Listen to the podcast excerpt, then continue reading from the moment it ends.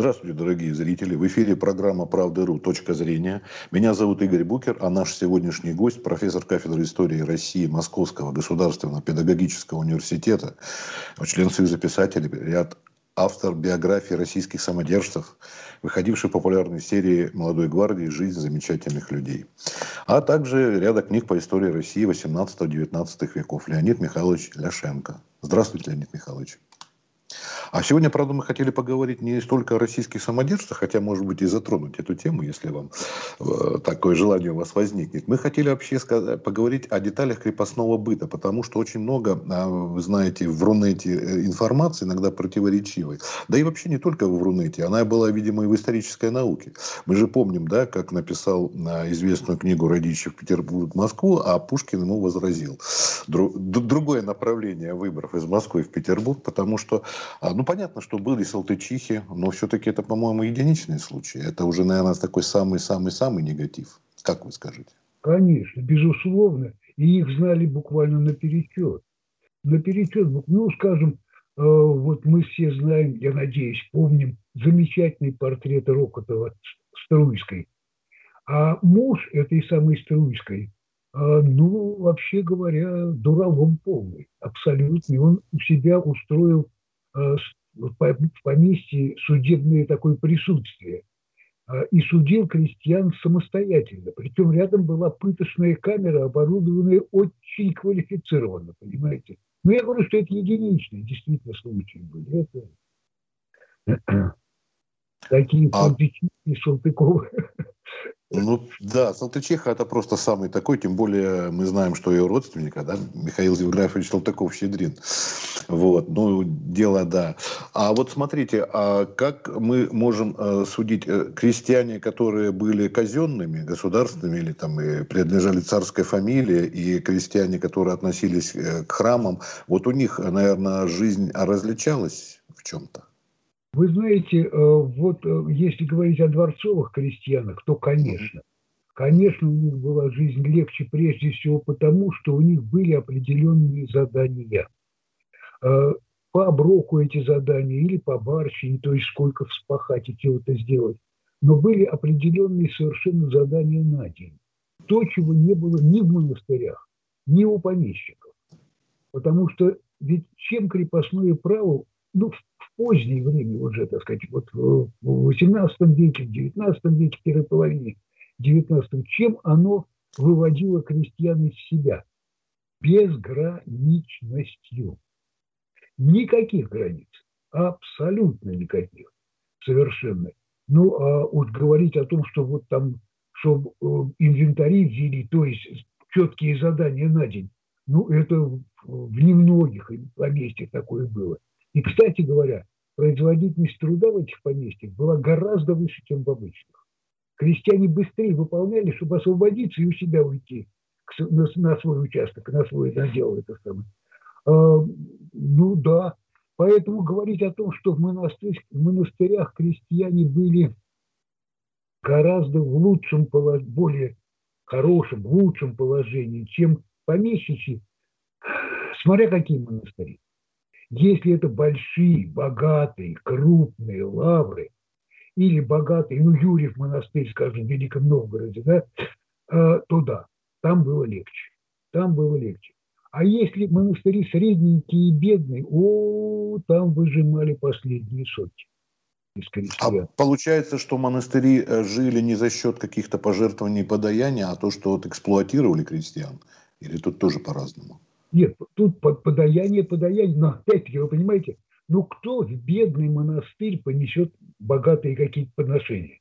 В лавры – да, в монастыри первого разряда – да, а в монастырь третьего разряда, ну кто ж понесет туда что-нибудь такое богатое и, и, и, и помогающее жить действительно монастырю?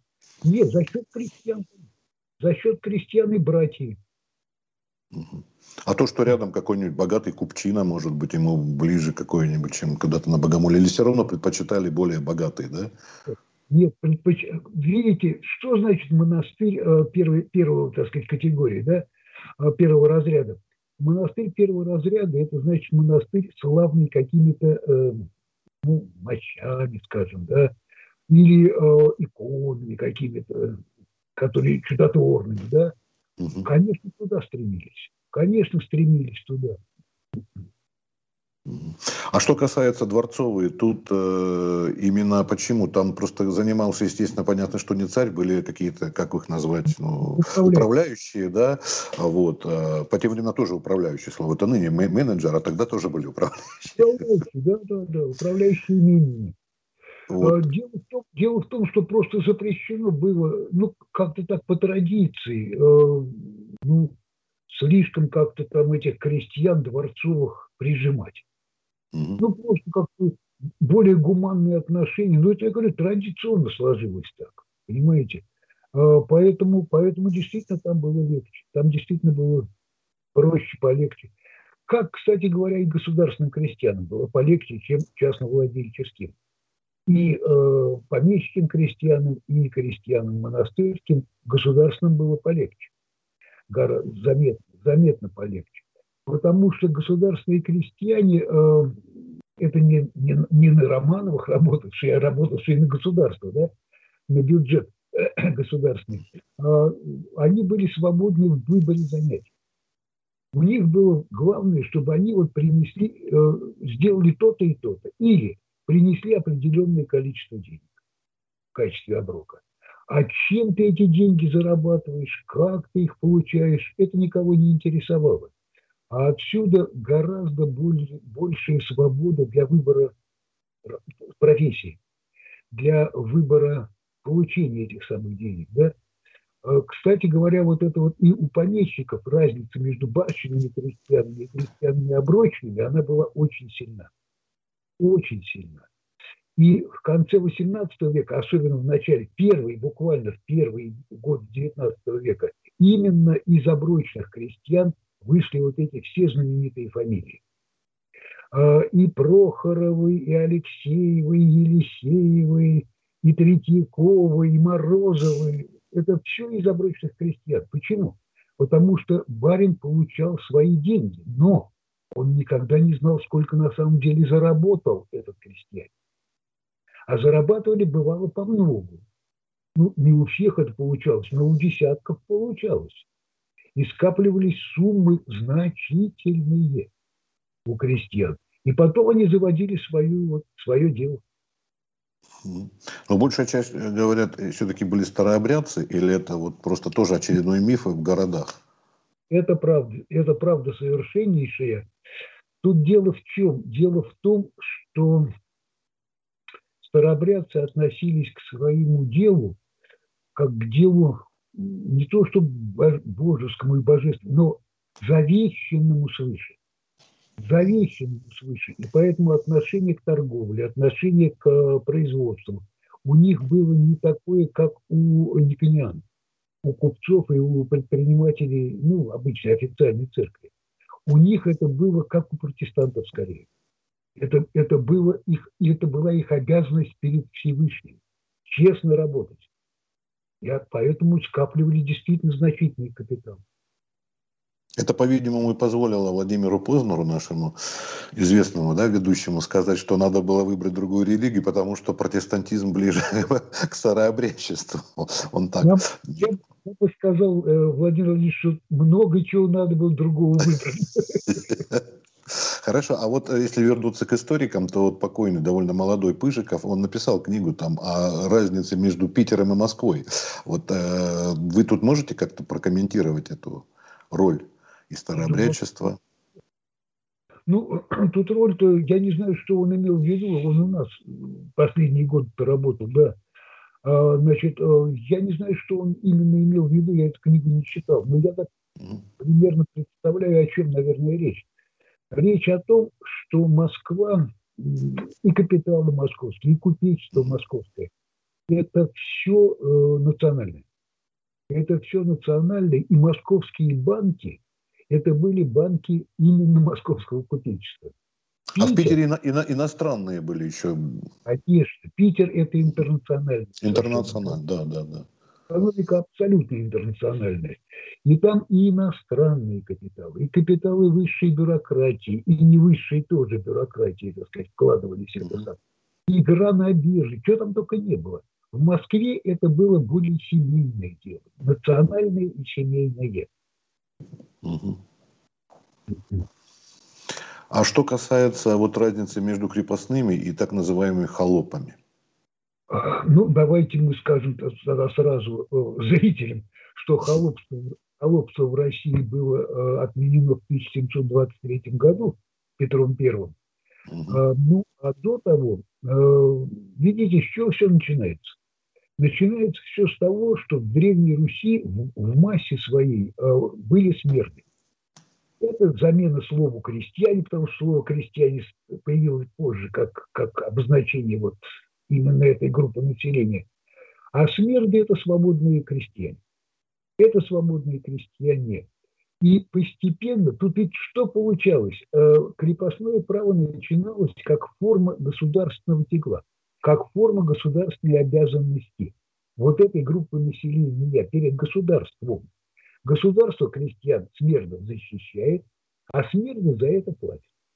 И работает на государство. Государь имел право, ну, князь, конечно, великий, имел право э, отдать деревню, скажем, ну, какому-то из своих там отличившихся полководцев, бояр, военачальников. И крестьяне это понимали, потому что эти, эти военачальники их опять-таки защищали непосредственно. Но Дальше начинается что? А дальше начинается то, что э, политологи называют методом солями. По кусочку, по кусочку. По... Ведь никогда целиком общину, ну, в те времена, никто не закрепощал. Закрепощали людей по, по одному, закупы. Кто такие? Ну, человек вот влез в долги и начал быть должным вот этому своему хозяину. И хорошо, если выплатил долг, стал опять смертным. А если не выкупил, он превращался в обильного холопа, то есть полного холопа, бесправного холопа. И вот так вот по кусочку, по кусочку общину всю и к рукам и прибирали. Общину всю к рукам и прибирали. И э, холоп, ну это обильный, полный холоп, это человек бесправный совсем. Бесправный абсолютно человек. Но я хочу сразу упредить, что от классического раба он все-таки отличался. Потому что классический раб не имел ничего. Ни имущества, никаких прав, даже права на жизнь, даже права на здоровье. Хозяин, его хозяин, раба, мог спокойно его совершенно искалечить, ну, совершенно спокойно убить, и по законам он за это не отвечал. Крепостной крестьянин, холоп тот же самый обильный, он все-таки имел и дом, он имел кое-какое имущество. Он с разрешения хозяина имел право вступать в гражданские отношения, как и позже крепостные крестьяне. С разрешения помещика имели право вступать э, в гражданские отношения, всякие хозяйственные там, и прочие отношения. Да? Классический раб этого ничего не, не имел. А с другой стороны, ну да, ну были вещи, когда насильно женили, скажем, крепостных крестьян, да, помещик просто указывал, кто на ком. Но это Алексей Андреевич Араксеев прекрасно объяснил эту ситуацию. Он сказал, что браки все равно заключаются на небесах. Чего вы тут чувства какие-то на небесах? Вот тебе вот это вот, все это вот так свыше было приказано, так сказать. А может быть, тут больше материальная составляющая играла роль? Они хотели отпускать э, другому хозяину, да, помещику. Что тут играла роль? Или просто самодурство? Да нет, нет, нет. Здесь, конечно, расчет был. К другому тут и речи не было отпускать никого. Это сам. Здесь речь о другом шла. Речь шла о том, чтобы потомство было здоровое. Чтобы работники подрастали здоровые. Тут вот о чем была речь. Тут такой отбор генетический своеобразный. Вот. Ну, а потом действительно крестьянин э, не женатый, он, он, он начинает хулиганить он начинает безобразничать. Он не обременен семьей, заботится не о ком, себя он всегда прокормит, ну и начинает всяких. Поэтому надо женить пораньше, конечно. Конечно, пораньше женить человека.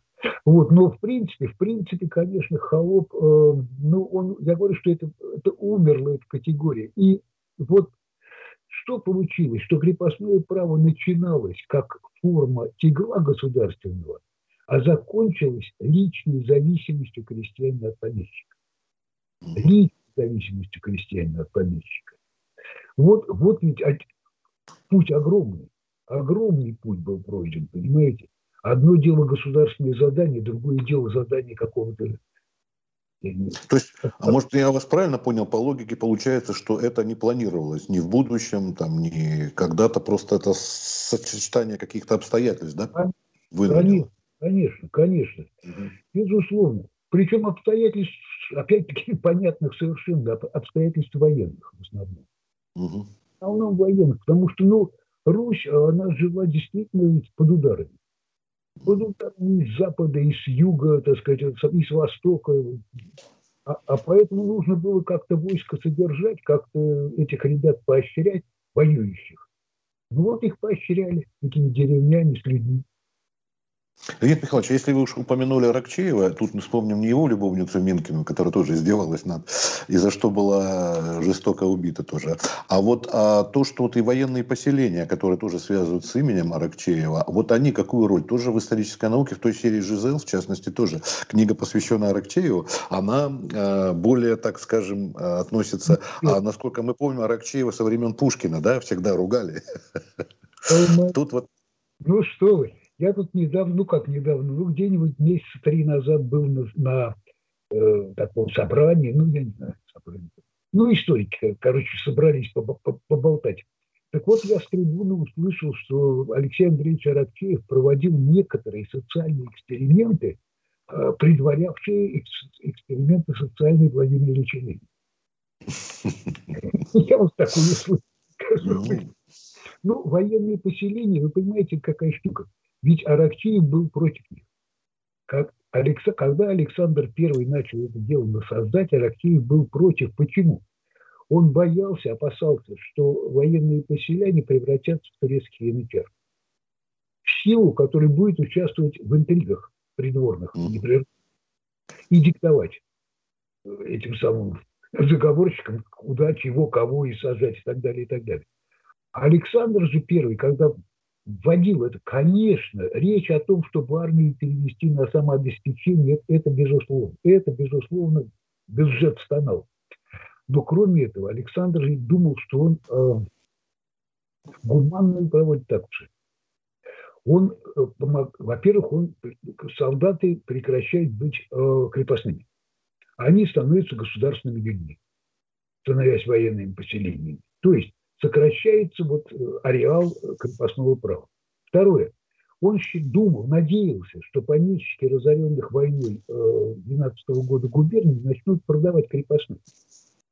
И таким образом государство начнет покупать крепостных, превращать их опять-таки в государственных людей, вольных, свободных. Ну, свободных относительно, солдат, конечно, но тем не менее.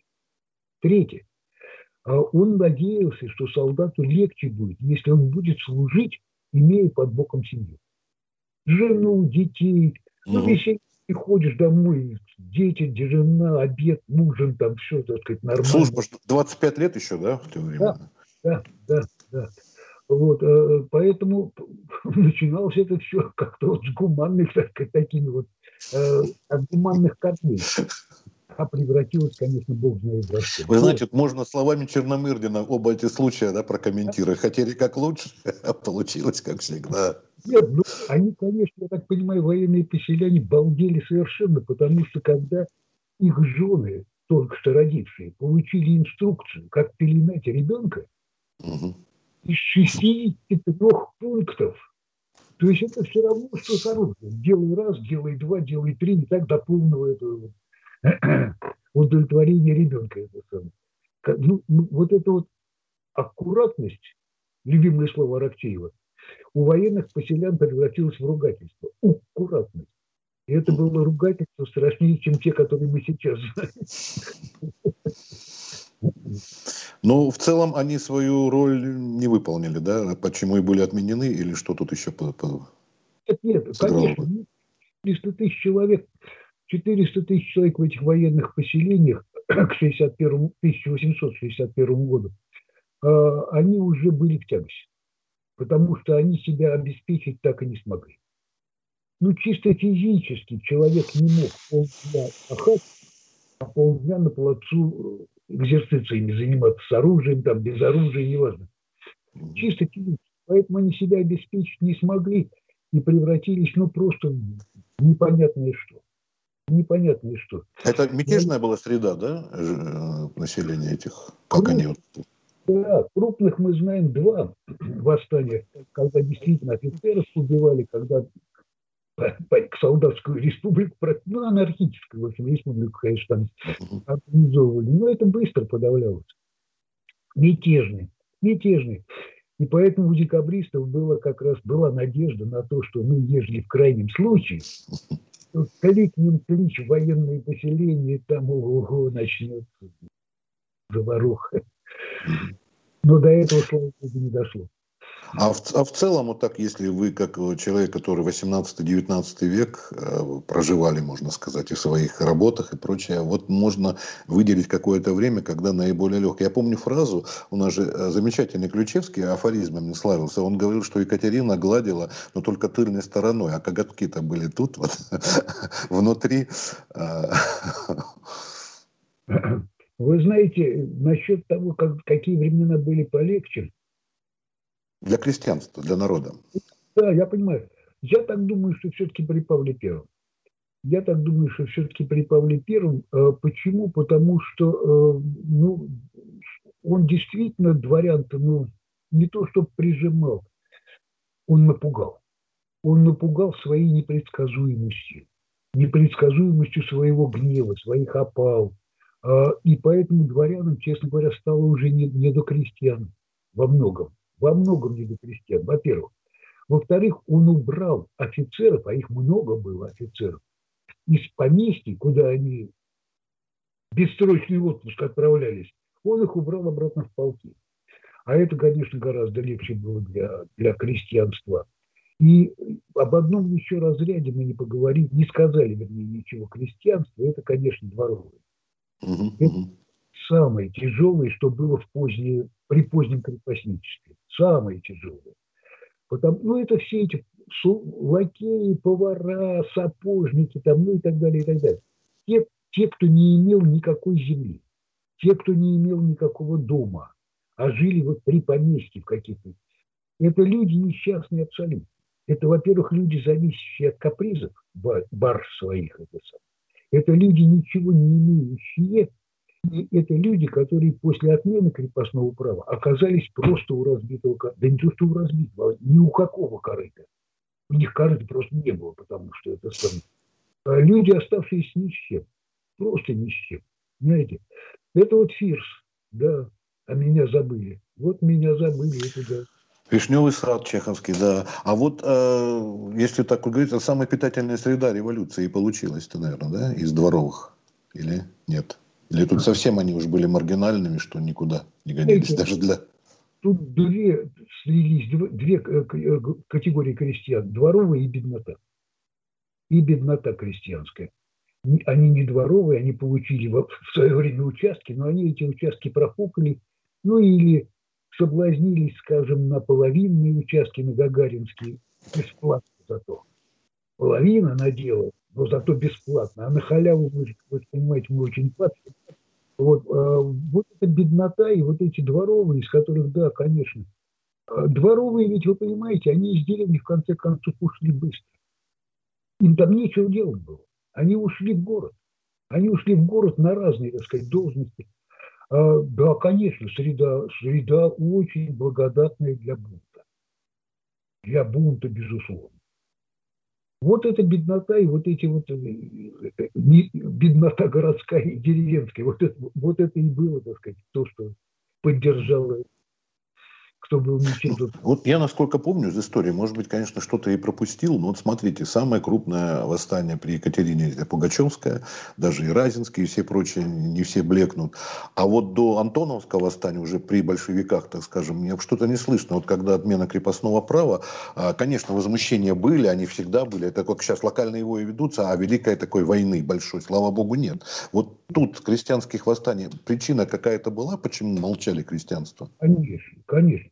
Причина очень простая, потому что каждый крестьянин, получивший надел, надеялся своим трудом, тяжелым, понятно, но стать хозяином. И ему поэтому было не до восстаний, во-первых, а потом ему не, было и не до соседей. Вот эта вот бывшая, бывшая раньше спайка, общинная спайка, она начинает же распадаться, потому что у каждого свой интерес, у каждого свой участок, у каждого свой... Община-то остается, но она становится все более и более формальной. Административно, да, она связывает крестьян, душевно она их уже не связывает. Она их уже не связывает. У каждого свое. Это когда Желябов, э, ну, народная воля, земля и воля, террорист, когда он поработал с артелью, в артели э, этих самых бурлаков, он в последний день там перед расставанием так решил провести такой ЕГЭ в, этот, в этой артели. Ну и спрашивает, Степан говорит, ну вот ты, скажем, нашел 500 рублей. Что ты сделал? Надеюсь, что Степан сейчас скажет, что я бы поделил там между бедными своими. Степан ему сказал, я тут бы купил в своей деревне лавочку и стал бы всех обдирать. Чем очень порадовал Андрей Иванович Желябов, конечно. Месяц пился, понимаешь, доказывая прелести социализма и коллективизма, а, а все равно хозяйчик.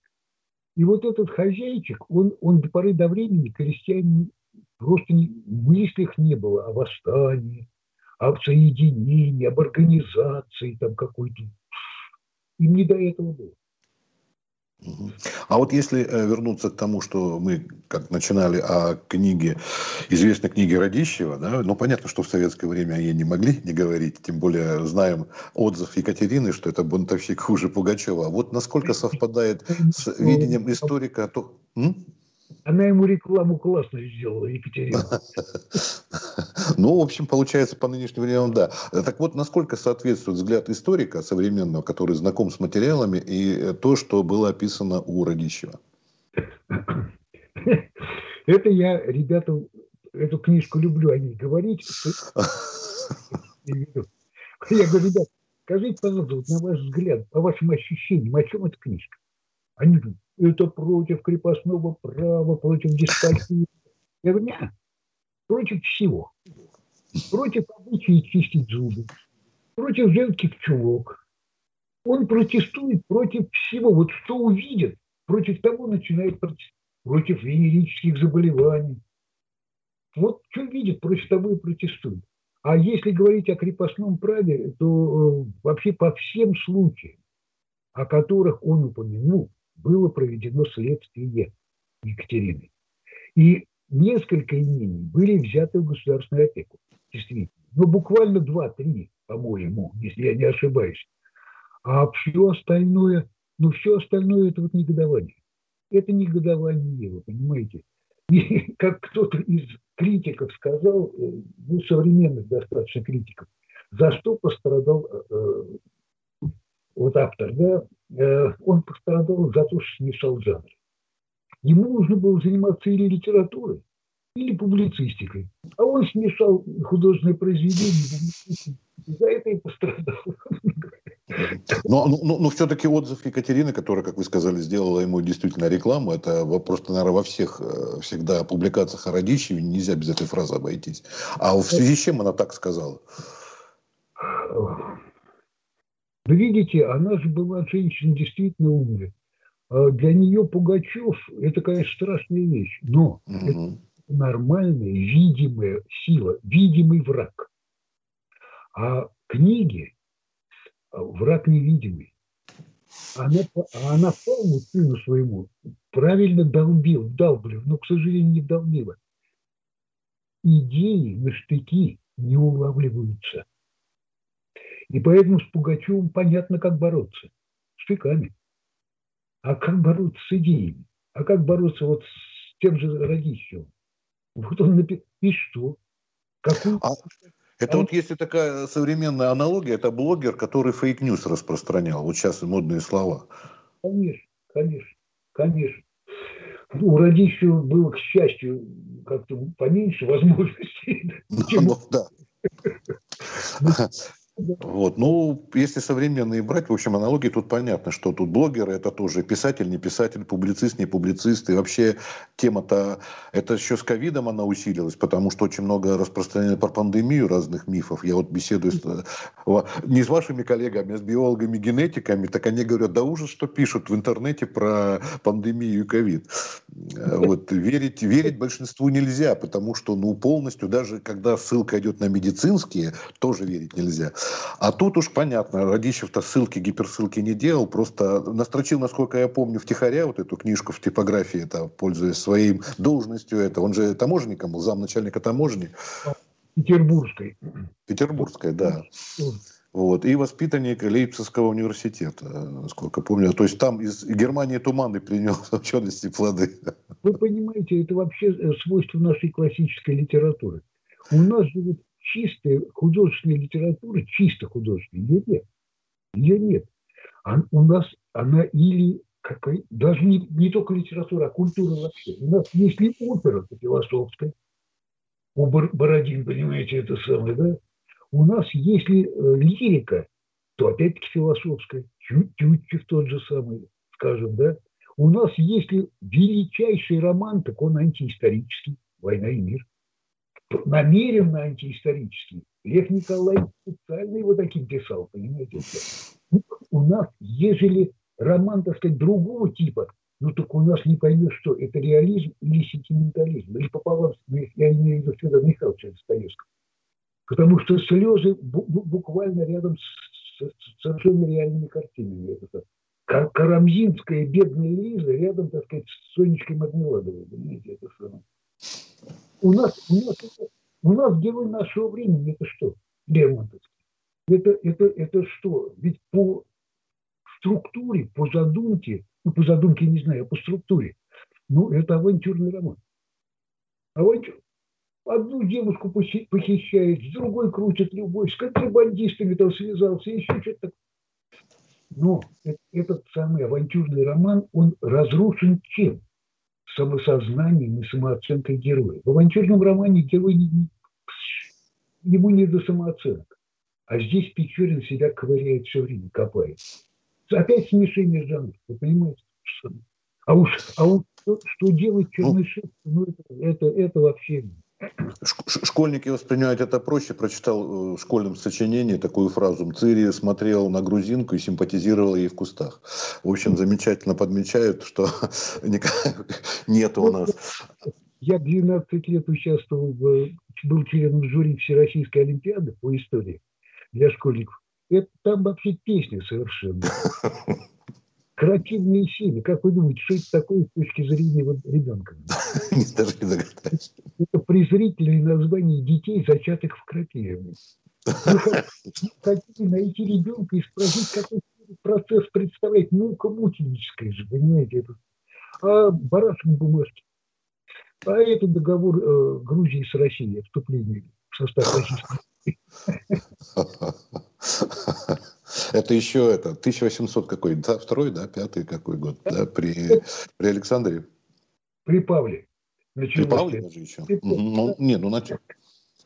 А, а вот э, был еще момент, когда а, поговаривали о том, что не стоит, в общем-то, Польшу брать. Это такой тоже, в общем-то, традиционный враг России еще с Речи Посполитой времен. И когда вот это раздел Польши шел, что Екатерине пришлось вроде под настоянием Фридриха, да, э, эти земли брать, это, в общем-то, сказалось как-то негативно, да? Согласны историки с этим сейчас? Конечно, конечно. Она же действительно этого не, она не хотела вообще раздела. Но когда начали делить Австрию и Пруссию, то ей ничего не оставалось, как, как все-таки кусок свой взять, и нас, они воткнулись во владение Российской империи.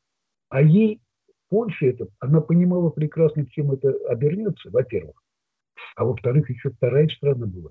Ей казалось страшным брать столько евреев. Это правда. Это правда, потому что она просто не знала, что с ними делать. Куда их селить? Как вообще организовать вот эту жизнь это, этого слоя населения. Потому что в России, конечно, были, но такого количества же не было, как в Польше. Там же буквально сотни тысяч. Сотни тысяч буквально. Пришлось принять это сам.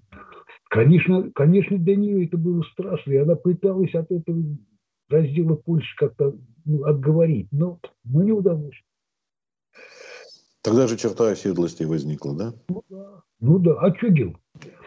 Они ну, отличаются настолько резко и не ассимилируются совершенно, это самое, практически. Угу. Когда вас не ассимилировать, что да, пришлось вводить. Пришлось вводить. Ну, помимо вот таких вот моментов, есть еще, по-моему, европоцентризм э, российского правящего класса, элиты, дворянства. А, например, тот же Ермолов, когда он, э, покоритель Кавказа, когда он бил по аулам э, дагестанским, там, ингушским, прямой наводка. А вот Прага, пригород Польши, там он как-то говорит поверх, поверх домов. То есть это мало того, что славяне, поляки, они францужены, они также танцуют полонез и мазурку, в отличие от дикарей кавказских. Какое-то отношение вот такое, да, чувствовалось? Да нет, тут все очень просто. Это сам мнение общественное Востока никого не интересовало. Поэтому аулы можно было и уничтожать, и заложников брать, и чего хочешь. А общественное мнение Европы для России значило много. Всегда. И тогда тоже. И поэтому, конечно, с, с, польской, с, с польским предместьем, с варшавским предместьем, в смысле, надо, надо обращаться было аккуратнее. Надо было обращаться аккуратнее. Ну, Александр Васильевич Суворов, собственно говоря, аккуратно и обошелся достаточно.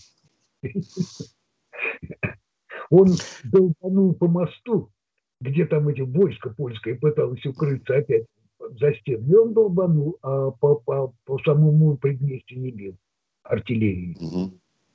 Угу. То есть тут масса э, всяческих факторов, как вы вот интересно очень сказали о том, что вот мы не хотели этого, а вот получилось именно так. Что касается и Польши, что касается и реформ, что касается там закрепощений и так далее. Вот, видимо, такая судьба, да, и у нашей страны, или это вообще у многих стран тоже прослеживается.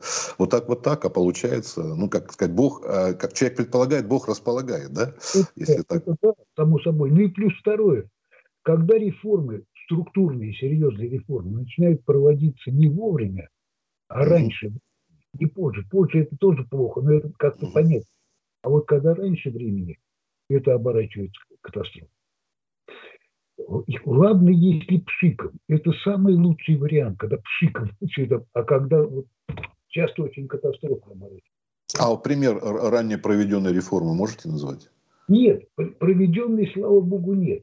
А вот задумки у Александра I. Александр, какой, какая отмена крепостного права? Какая конституция первой четверти XIX века?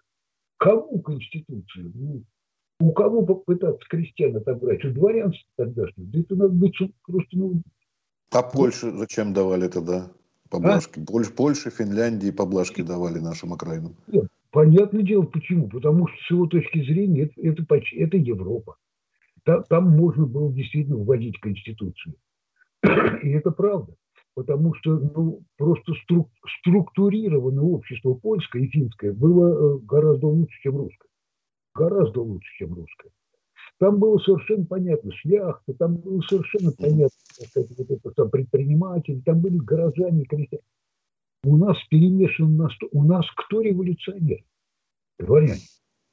Ни буржуазии, ее просто не было дворяне. У нас кто следующие э, революционеры? Разночинцы. Опять-таки не буржуазия, разночинцы. Ну какой здесь, какая здесь конституция? О чем вы говорите? Безусловно. И собирались около журналов, да, это были такие моменты, когда вот люди, таких клубов не было, ну, не, вернее, был английский клуб или прочее, а еще я помню, у Пушкина была смешная, говорит, как э, э императорское человеколюбивое общество, что, что пол это насмешка какая-то у Александра Сергеевича проскочила, или это действительно вообще можно было? Конечно. Это с его точки зрения такие сапоги в конечно, да. Нет, еще салоны были, конечно. Э, помимо журналов были салоны, и роль салонов была очень заметной. Э, общество, э, общество литературное, общество профессиональное, историческое общество, скажем, физико-математическое там, и так далее, экономическое, вольное экономическое общество. Их роль была очень важна для вот, я даже не знаю, говорить о том, что для ну да, для воспитания гражданственности общества, если хотите, для воспитания гражданственности общества. Позиции, собственно, для выработки собственной позиции. Потому что у нас очень долго все-таки общество находилось под, ну, под покровом правительственной идеологии. Очень долго не, вы, не, вырабат, не вырабатывал собственную идеологию. У нас же, когда лагеря начинают образовываться, только 19 век, что революционный, что консервативный, а либеральный так вообще 40-е годы 19 века. Это вообще знает. Это западники славянофилы? Ну да, ну да, ну да. Часто. Хорошо, и и если э, заканчивать разговор наш, вот э, последний, может быть, прокомментируйте знаменитую варварскую формулу православия, самодержавия, народность, которая тоже попала под удары наших герцен и прочих. Необычайно удачная формула.